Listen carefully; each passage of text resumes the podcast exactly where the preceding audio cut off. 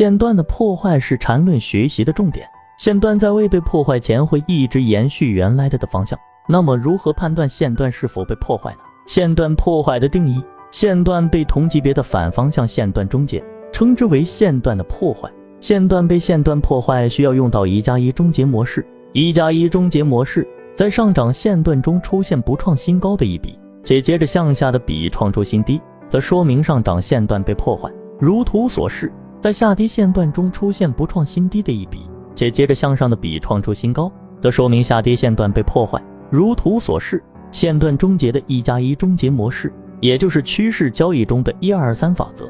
学习线段破坏的意义：上涨线段就是上涨趋势，下跌线段就是下跌趋势。线段只能被反向线段破坏，所以线段被破坏说明原先的趋势结束，新的趋势生成。在这里需要注意一个重点，就是趋势的级别。